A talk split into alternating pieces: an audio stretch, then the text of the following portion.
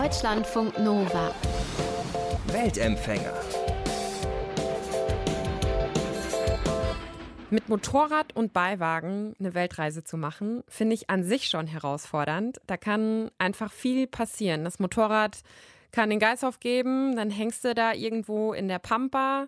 Wenn es regnet, stürmt, wirst du richtig nass. Es kann sehr ungemütlich sein. Und ich glaube, ich hätte auch Angst vor Motorradunfällen.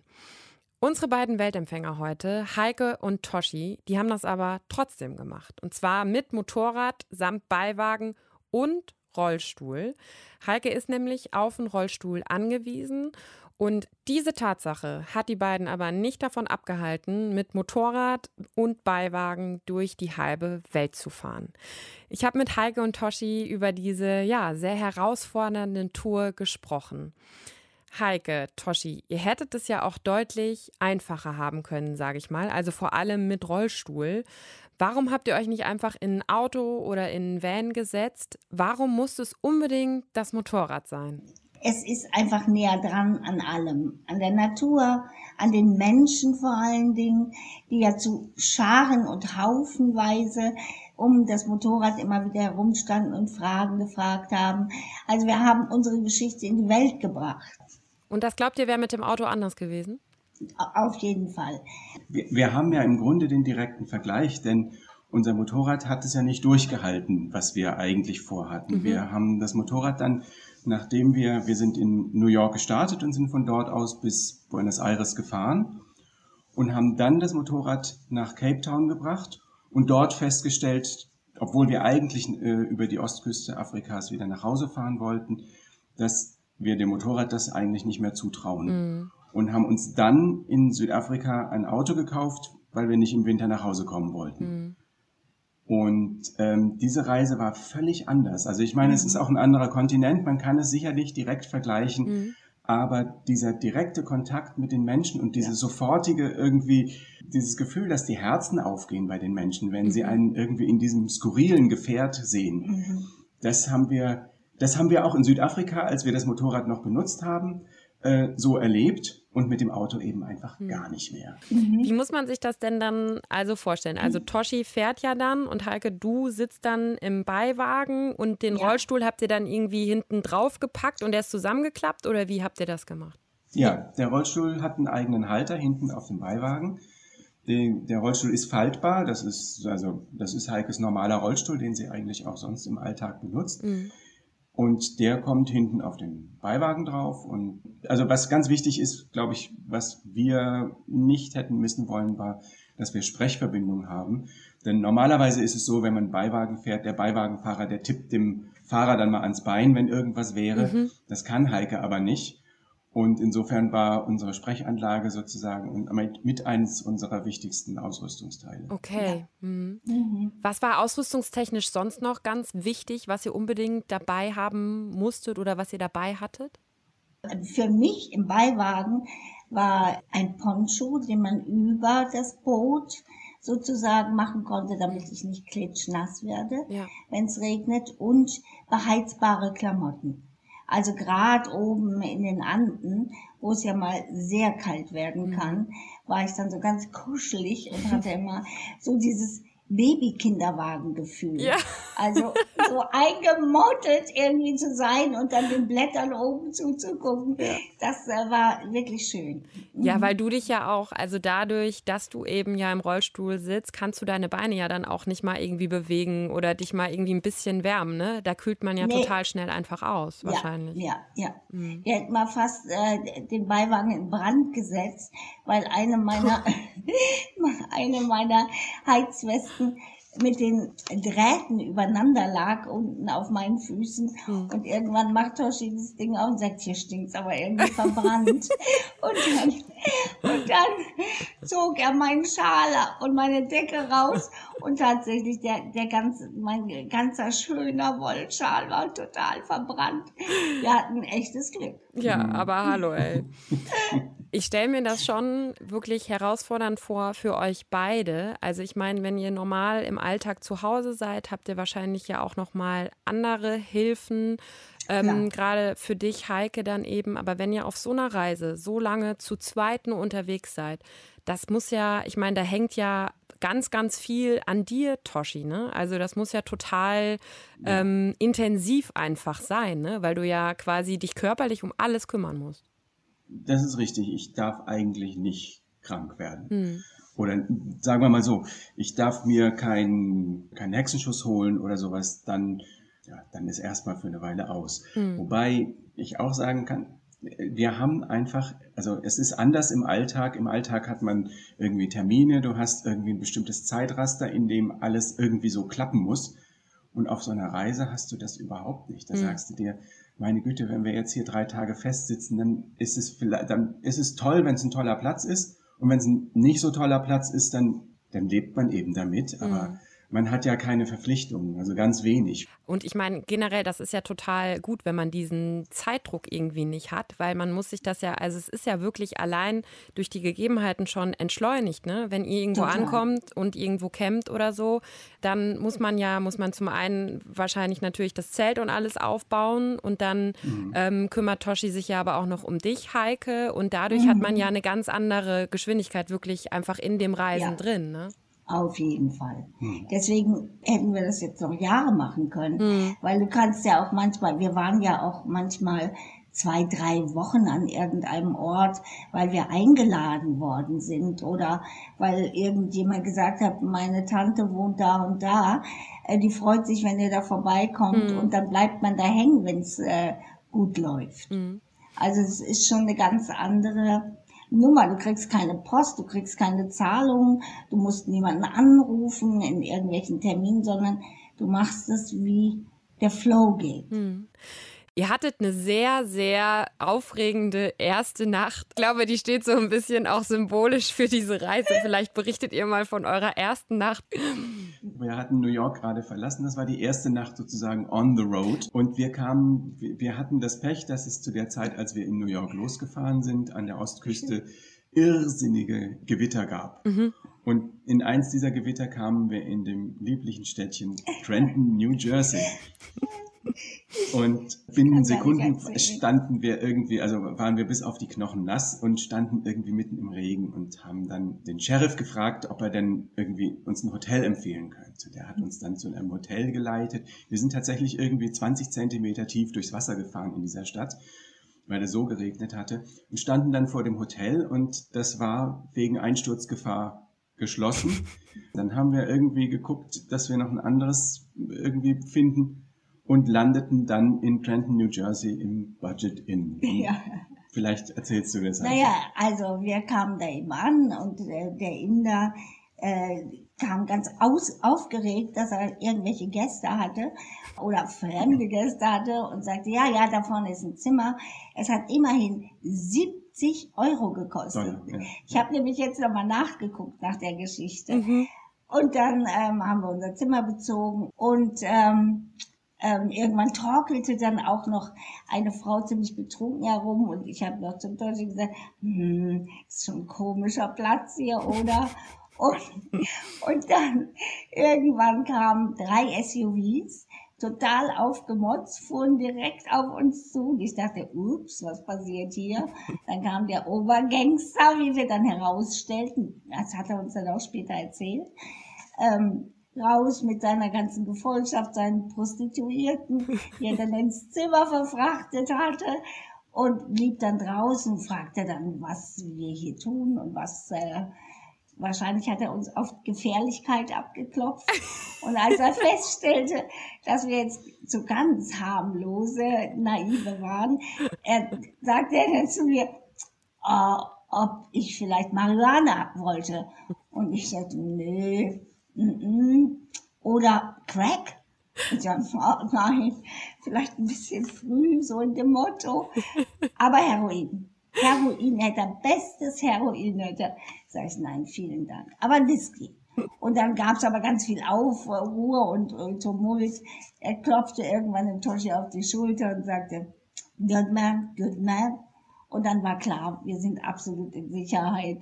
Und Toshi konnte was zu essen holen gehen. Und eine Prostituierte von oben sagte dann, ah, du kannst ruhig gehen, du kannst ruhig gehen, ich pass auf sie auf. Dann kam sie noch mit auf ein Schwätzchen runter und erzählte mir von ihrem kleinen Prostituiertenleben und was das hier alles für ein Shithole sei und, und, und, und, und. Das heißt, Die Nacht war nicht ruhig, aber wir haben sie überlebt. Und, und, und der, der, der Innkeeper, der Inder, kam irgendwann noch und sagte, wenn es nachts an der Tür klopft, dann tut so, als würdet ihr, also sagt laut, ich rufe jetzt die Polizei und ruft mich und dann geht von der Tür weg. Also, Wie beruhigend. ja, sehr. Das heißt, ja. ihr seid, ihr seid gerade angekommen, ja, auf eurer ja. Reise und in der ersten Nacht landet ihr halt mitten in Trenton, einer der schlimmsten Städte in den USA. Ja, ja, und werdet von irgendwelchen Drogendealern angequatscht. So ist es. Interessanterweise ist Trenton offensichtlich so schlimm, dass noch, in, dass noch in Kalifornien, wenn wir von, davon erzählt haben, dass wir in Trenton übernachtet haben, die Leute die Hände über den Kopf zusammengeschlagen haben und haben gesagt, what the fuck did you switch in Trenton? Äh, also ja, das... Äh, Ihr seid auf jeden Fall Trenton Survivor, würde ich mal sagen. Yes. Absolut. Absolut. Ich würde auch wieder hinfahren, einfach um zu gucken, ob es noch genauso ist. Aber nicht da übernachten. Was waren, wo habt ihr sonst meistens dann übernachtet? Also waren das dann vor allem Campingplätze oder tatsächlich auch Motels oder wie, wie habt ihr es gemacht? Campingplätze und Motels weiter Süden, also Richtung Latein und Südamerika, waren wir dann eher mehr in Hostels weil die so billig waren, dass sich das gar nicht gelohnt hat. Und in Mittel- und Südamerika campt man eigentlich nicht. Mhm. Also in Lateinamerika, oder? Das war doch, nee, irgendwie mal wild, aber, aber ja, in, genau. also so Eher Campingplätze äh, regulär gibt's da nicht. relativ selten. Mhm. Nein, wir hatten das billigste Motel ausgesucht in Amerika, nämlich das Motel 6. Mhm. Und da haben wir auch sehr viel Eindruck gekriegt, wie das Land Amerika im Moment dasteht. Mhm. Viele, mhm. viele Leute auf der Suche nach neuen bleiben Existenzen. oder ja. Ähm, ja, da gescheiterte Existenzen trifft man da. Ja. Da hat man doch bestimmt, also das sind doch bestimmt total krasse Gespräche, ja. die man dann auch führt wahrscheinlich. Ja, ja.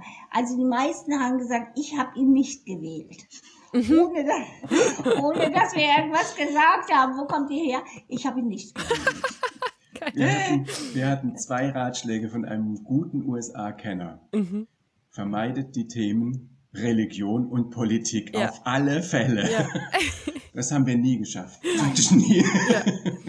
Ihr habt einen Blog geschrieben über eure mhm. Reise und da gibt es auch eine Kategorie, die nennt sich Close Stories. Oh und oh ja. ich finde, allein, dass es da so eine Kategorie gibt, lässt ja schon erahnen, dass das Thema auf jeden Fall präsent war auf der, der Reise. Könnt ihr vielleicht mal so ein, zwei Close Stories zum Besten geben?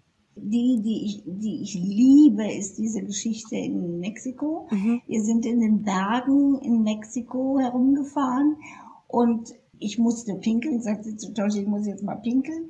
Und dann kam ein Schild Restaurant und ähm, dann sahen wir das Anwesen auch vorn drauf. Der Toshi stieg ab und sagte zu den Damen, die da auf der Veranda saßen, hat er auch sowas vom Restaurant, äh, ob er mal das Klo angucken gehen dürfte. Wobei die natürlich erstmal guckten, die Kinder hörten auf zu spielen, stellten sich alle in der Reihe um und sagten ganz verklärt, klar, aber die Oma wäre noch auf dem Klo, die Abolita. Und dann wartete Toshi brav, bis die alte Abolita. Und ich sagte noch, hm, also, naja, gut, man darf ja auch in Mexiko mit seiner Großmutter mal ausgehen, ja. Und dann äh, sagte Toshi, ja, es geht so. Wir mussten sogar noch den Rollstuhl draußen lassen, glaube ich, mhm. weil ja, das zu eng, war. Es hatte nur einen Vorhang. Genau, und es hatte nur einen Vorhang. Mhm. Genau, mhm. das kam uns auch. Und das Wasser zum Spülen musste man aus dem Bottich schöpfen. Ja, genau, genau, mhm. genau. Und dann kamen wir wieder raus, haben uns äh, nett bedankt die alle, die auf der Veranda saßen, denen ging der Kinnladen runter. Toshi setzte mich wieder rein, machte den Rollstuhl hinten fest und wir verschwanden mit einem vielen Dank. Und um die Ecke herum war dann das Restaurant. Das, das, heißt, ihr wart einfach bei irgendeiner völlig random bei, Familie. Wo ja, einfach raufgefahren. wir, sind die, wir sind die deutschen Klo-Inspektoren, denen immer alle reden. Oder eben, wie gesagt, Außerirdische, ja, in so einem komischen Gefährt. Die denken wahrscheinlich jetzt, die Außerirdischen kommen im Motorrad mit Beiwagen. Ja, vor allem, ich finde halt so witzig, ne? normalerweise, also würde man ja, dürften wir mal bitte kurz ihr Klo benutzen, ja. aber ihr kommt halt an und sagt, kann ich mal kurz das Klo begutachten, bitte? Ja. aber also ich meine, das Thema an sich ist ja eigentlich auch relativ ernst, ne? weil ich stelle mir das schon auch herausfordernd natürlich vor, da dann auch immer Toilettenmöglichkeiten irgendwie zu finden, weil ich meine, ihr haltet nicht einfach mal kurz an, springt raus und geht irgendwie pinkeln so, sondern nee. ähm, das ist ja auch gerade, wenn man dann in Städten unterwegs ist, irgendwie mhm. schon wahrscheinlich eine Herausforderung, dann auch behindertengerechte Toiletten zu finden, oder? Das ist nicht, also in den USA ist es deswegen ja nochmal prekär, weil die ähm, Behindertenkabinen mit in dem jeweiligen Geschlecht sind. Mhm. Also bei mir die Frauen und die amerikanischen Frauen völlig hysterisch reagieren, wenn ein Mann mit in diese Blogs kommt. Mhm. Das war auch auf anderen Reisen schon ein ziemliches Problem, weil Toshi fast mal verhaftet wurde. Und das kannst du vielleicht kurz noch sagen. In New York im, äh, im Naturgeschichte-Museum ähm, gibt es eine riesengroße Toilette. Mhm. Äh, die, die hat, ich weiß nicht wie viel, 20, 30 Kabinen oder sowas. Und da, wir waren dort und sind da einfach irgendwie auf die Toilette gegangen. Und als wir rauskamen, pflückte mich eine Dame von der Security hinter dem Rollstuhl weg. Ich wusste, ich wusste gar nicht, also ich wusste gar nicht, wie mir geschah, ja. Zog mich am, am Kragen um die Ecke und sagt, you cannot go in there. Erklärte mir, dass ich das auf keinen Fall tun könnte. Und und, und ich so, ja, was, was soll ich denn tun? Ähm, ich, ich muss der Dame ja helfen. Und dann habe ich gesagt, ja, in Europa gibt es Unisex-Rollstuhltoiletten. Ja. ja, das haben wir hier in Schatten nicht. Punkt. Ja, und, äh, und dann, und dann habe ich gesagt, ja, und wie, wie, wie könnte ich das Problem denn lösen? Dann sagt sie, du kommst zu mir, ich mache die Toilette leer. Ah, okay. Stell dir vor, 30, 30, 30 Kabinen, 30 Kabinen. mit Frauen, die auf dem Klo sind. Ja? Mhm macht sie leer, während Heike dringend pinkeln muss. Ja. Und dann, wenn es leer ist, dann kann ich, können wir reingehen. Wir haben das dann tatsächlich, wir waren sehr lange in ja. diesem Naturgeschichte-Museum, haben das tatsächlich nochmal probiert. Das hat überhaupt nicht geklappt. Es war eine kleine Toilette. Es wurde einfach nur reingeguckt, gesagt, ja, ja, ihr könnt rein. Und als wir drin waren, haben wir gehört, dass hier noch andere Frauen mhm. sind. Und, und, und, es war, war dann auch kein Problem. Also das, aber die, das war schon sehr beeindruckend und das hat mhm. uns schon auch so ein bisschen die, sagen wir mal, die Unbefangenheit genommen, in den USA einfach irgendwo ja. in eine Toilette zu gehen und äh, ja. gemeinsam. Ja. Na, und, und sonst ist es natürlich sehr schwierig. Also rollstuhlgerechte Toiletten findest du nur in hochpreisigen Hotels, mhm. aber in den ganzen Hostels. Also die, die Leute haben sich wirklich sehr bemüht oder haben geguckt, dass wir irgendwie zurechtkommen. Aber oft war es auch ganz schwierig. Man musste den Rollstuhl draußen lassen, nicht reintragen oder die Klos an sich waren so super mhm. ekelig. Da habe ich es mir dann lieber verkniffen und ja. lieber drüber nachgedacht, ob ich jetzt äh, noch was trinke oder in den nächsten Stunden lieber nicht aufs Klo. Heike, du hast ähm, für diese Reise, glaube ich, deine Praxis ja sogar verkauft. Ihr habt ja. euer Leben in Heidelberg komplett erstmal hinter euch gelassen. Ja. Ähm, das ist ja schon ein sehr, sehr großer Schritt. War diese Reise zu machen, war das sowas wie euer Lebenstraum oder wie kamt ihr dazu, ja wirklich so einen großen Cut zu machen? Ich hatte schon seit Jahren hinter meinem Computerbildschirm so eine abgefratzelte Katze von, äh, Karte äh, von der Panamericana. Mhm. Und da ist mir nie zu Bewusstsein gekommen, dass ich da irgendwie mal tatsächlich hinreisen werde.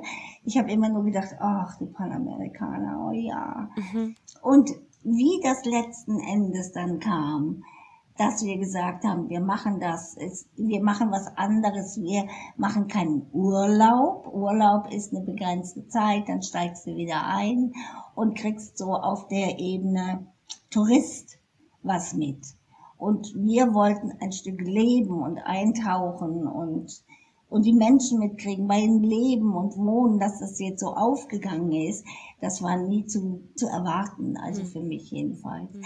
Und ja, ich glaube, es ist ein großer Traum gewesen, das zu machen. Mhm. Und auch zwar jetzt, viele warten ja, bis sie bis sie berentet sind. Und wir haben gesagt, wir machen es jetzt, obwohl es jetzt viel schwieriger ist, der Neustart, weil wir gesagt haben, vielleicht kann ich es gar nicht mehr. Also ich jetzt, Heike, äh, kann das in ein paar Jahren gar nicht mehr körperlich schaffen. Und deswegen haben wir gesagt, ja, dafür trauen wir uns das aufzugeben und gucken hinterher, wie mhm. wir in dieser Welt wieder zurechtkommen. Mhm. Ziemlich ähm, mutig, finde ich. Also war das was, was ihr euch selber sozusagen auch so ein bisschen beweisen wolltet, dass das geht, auch mit Rollstuhl, mit Motorrad? Oder war das, war da auch ganz klar so dahinter, boah, wir wollen auch irgendwie ein Zeichen setzen, auch vielleicht für andere Menschen, die eine körperliche Einschränkung haben oder was auch immer, dass sowas möglich ist. Also es war beides, glaube ich. Also für uns diese Erfahrung zu haben und mitzunehmen, nachdem wir so vieles im, im Leben ja schon gesehen und gemacht haben, aber auch im Hinblick dessen, also ich war irgendwann mal völlig geschockt in Thailand, wie viel behinderte Menschen auf Rollbrettern irgendwo herumbetteln. Mhm. Und irgendwie habe ich gedacht, meine Güte, ich würde gerne durch die Gegend reisen und zeigen, dass man auch mehr machen kann als das. Jetzt weiß ich, dass es ein hoher Einstieg ist. Mhm. Also ich glaube, dass viele sich das auch nicht trauen würden und das finde ich ja auch völlig in Ordnung. Also ich will damit nicht sagen, wenn man das nicht macht, dann ist man eine Memme oder so. Mhm. Aber ähm, ja, und es hat sich auch gezeigt. Also wir haben ja einige behinderte Menschen kennengelernt und gesehen, wie auch dort gelebt wird. Und es gab natürlich auch viele, die, die auch Nichtbehinderte vor allen Dingen, ja, Nichtbehinderte Menschen, die, die, die angefangen haben zu denken, was man mit einer Behinderung alles machen kann. Mhm. Nicht nur die Behinderten, ja. im Gegenteil. Es waren eigentlich meistens die äh, Nichtbehinderten, die sagten, wow, das muss man erstmal hinkriegen. Wie geht's denn jetzt für euch weiter? Also, ihr seid jetzt wieder in Deutschland. Was sind eure nächsten Pläne und habt ihr vor allem auch schon wieder Reisepläne? Wir sagen immer, nach einer Reise ist vor einer Reise. Mhm. Aber mit Covid und dieser ganzen Situation wird es so zu reisen, wie wir das gemacht haben, wird eher schwierig ja. werden. In nächster Zeit müssen wir auch erstmal das Geld dazu verdienen. Ja. Die Füße hier auf den Boden zu kriegen, ist nach so einer langen Zeit sehr, sehr schwierig, ja. weil manches einem einfach so, so schwierig erscheint hier. Ja, aber also, ganz klar ist, glaube ich, dass irgendwie diese, die, dieses Stück, was uns noch fehlt an der Reise, ja, was wir eigentlich vorhatten, das dass das einfach noch fehlt, dass das abgebrochen ist. Mhm, und dass wir das entweder tatsächlich noch machen wollen oder zumindest irgendwie nochmal mit dem Motorrad nochmal losziehen wollen. Ah, ja. Das würde ich gerne machen sagen unsere Weltempfänger Heike und Toshi. Und ja, der Teil, der ihnen auf ihrer Reise noch gefehlt hat, das war über die Ostküste Afrikas bis nach Europa zu fahren. Und das können sie ja vielleicht nach Corona irgendwann noch nachholen. Und an der Stelle, wie immer, der Hinweis: Schreibt uns gerne, wenn ihr auch spannende Reisegeschichten zu erzählen habt. Wenn ihr gerade irgendwo seid, wenn ihr von irgendwo zurückgekommen seid und denkt, ah, das wäre eine gute Geschichte für einen Weltempfänger, für Deutschlandfunk Nova. Ich würde mich sehr freuen über eine Mail an mail.deutschlandfunknova.de. Deutschlandfunk Nova. Weltempfänger.